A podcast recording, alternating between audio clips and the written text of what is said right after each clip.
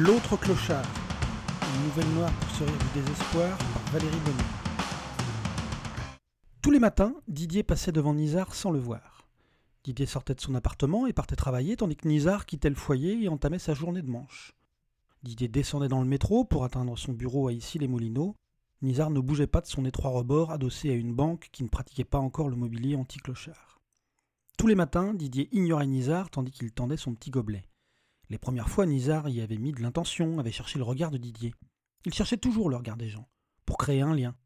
C'était aussi le plus compliqué à obtenir. Donner deux euros, pourquoi pas, mais établir un contact visuel avec un clochard? Jamais. Nizar avait rapidement intégré que Didier feindrait perpétuellement de ne pas le voir. Mais il continuait à tendre son petit gobelet et à dire bonjour. Pas dans l'espoir, illusoire de récolter une pièce, mais parce que renoncer revenait à abdiquer une part de son humanité. Nizar n'imaginait pas abandonner. Lorsqu'un humain passe, je ne peux pas faire comme si je ne le voyais pas. Et il développait dans le silence noir de sa solitude Si je fais comme lui, où m'arrêterai-je? Si je commence à considérer les gens selon ce qu'ils me donnent ou pas, que vais-je devenir? Et plus précisément, avec une lucidité douloureuse, il concluait Je suis pauvre, et la seule manière que j'ai de parler aux autres, c'est de leur demander de l'argent. Ainsi soit-il. Mais si j'abandonne ça, si je fais semblant. Et il n'osait pas prolonger sa pensée, se projeter. Alors tous les matins, il tendait son petit gobelet parfois souriant, parfois triste, très rarement énervé par ce type qui lui refusait la qualité d'être humain, qui lui daignait la qualité d'être vivant, car eût-il été un chien qu'il se serait arrêté? Mais Nizar comprenait, Nizar savait. Tu as trop peur de finir comme moi, je te rappelle ta fragilité, tu préfères m'ignorer. Et Nizar, dans sa sagesse, dont on se demandait comment elle survivait à ses conditions de vie, concluait généralement Je comprends et je ne t'en veux pas. Mais heureusement que tout le monde ne te ressemble pas, sinon je crèverais de faim, pour de bon. Les jours se succédaient, devenaient des semaines, des mois, puis des années, et il arrivait à Nizar de douter. Peut-être qu'il ne me voit vraiment pas.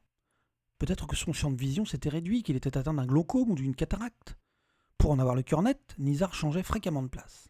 Petit à petit, il avait remonté le parcours de Didier jusqu'à son appartement. Il se postait, par surprise pourrait-on dire, à un endroit où Didier ne pouvait pas s'attendre à le trouver.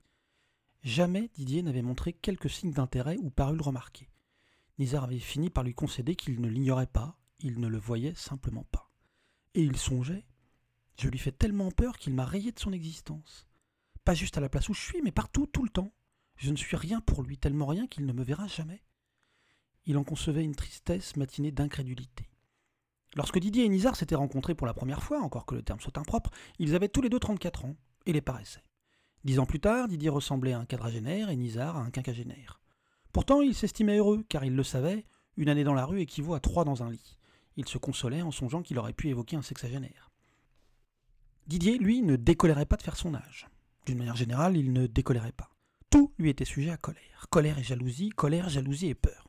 Trois sentiments qu'il haïssait, d'autant plus qu'il leur succombait si facilement. Pourquoi suis-je énervé parce que je parais mon âge? Pourquoi suis-je envieux de ce collègue qui a obtenu la promotion qu'il méritait? Pourquoi tant de crainte de perdre mon travail, mon appartement, ma vie? Pourquoi, puisqu'aucun ne lui donnait satisfaction? Mais l'introspection ne faisait pas partie des qualités de Didier. Didier refusait de voir la misère autour de lui car, de son point de vue, cela revenait à s'y abandonner. Ce qui n'existe pas ne peut pas m'atteindre. L'inanité de son raisonnement ne lui aurait pas échappé si un de ses proches lui avait pointé du doigt. Mais Didier avait peu d'amis et aucun suffisamment intime pour identifier son trouble. Et quand bien même, peu savent montrer avec autant de finesse nos travers, nos doutes et nos fêlures. Alors Didier continuait à ignorer ce qui, croyait-il, pouvait le blesser. Nizar et Didier vécurent dix ans, non pas côte à côte, mais en parallèle, dans deux univers qui ne se croisaient jamais. Quelque effort que fit Nizar, Didier l'annihilait avec une dévotion qui frisait d'autant le fanatisme qu'il ne s'en rendait pas compte. Un jour, un jeudi, Didier partit travailler comme tous les matins, et alors qu'il longeait la banque où Nizar s'asseyait, il ressentit une gêne, sans savoir pourquoi. Le lendemain, à la même heure, au même endroit, la gêne devint malaise. Il passa le week-end contrit, bloqué. Que lui arrivait-il? Rien n'avait changé. Colère, peur et jalousie jalonnaient ses week-ends comme avant. Avant quoi? Le lundi, en se rendant à son bureau, le sentiment de manque avait encore gagné du terrain. Alors Didier fit ce qu'il ne faisait jamais. Il observa partout autour de lui sur les 750 mètres qu'il séparaient du métro. Il n'avait aucune idée de ce qu'il cherchait, mais il était bien décidé à le trouver. À l'angle de la banque, il trouva une absence. Il y avait toujours quelqu'un. Didier en était sûr. Depuis des années, il y avait quelqu'un. Il regarda à droite, à gauche, personne. Sa journée de travail se révéla un enfer. Il était incapable de penser à autre chose qu'à cette place vide. Surtout, il n'arrivait pas à visualiser le visage de la personne manquante. Comment était-ce possible?